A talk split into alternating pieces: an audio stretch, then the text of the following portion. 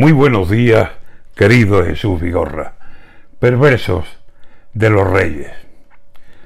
La tarde que por enero vendrá cambiada de sitio, temerosa de estrechez y aglomeración de niños.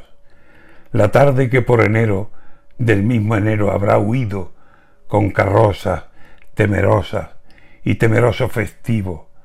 La tarde que por enero vendrá con niebla y con frío, o quizá con chaparrones, o con sol entero y limpio, vendrá con los mismos sueños de siempre, sí, con los mismos.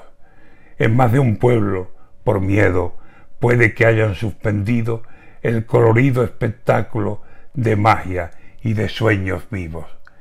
Se quedarán sin salir los reyes en muchos sitios, pero habrá reyes si salen por esas calles los niños y entregados a juguetes se crean en el paraíso.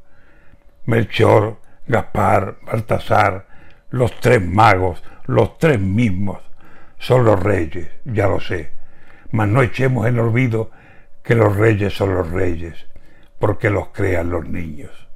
Suspenderán cabalgatas o las cambiarán de sitio. Nadie se podrá acercar a los magos. Los chiquillos tendrán lejos a los reyes, lejos, muy lejos, lejísimos, pero la ilusión alarga sus manos al infinito y alcanza lo más lejano, lo más oscuro y perdido. Y esa ilusión solo vive en el alma de los niños. Así que aunque no haya reyes o les den cambio de sitio, los paseen en carrozas o en una urna metidos, el niño verá camellos y verá montañas ríos, un mágico firmamento que en su ilusión ha crecido.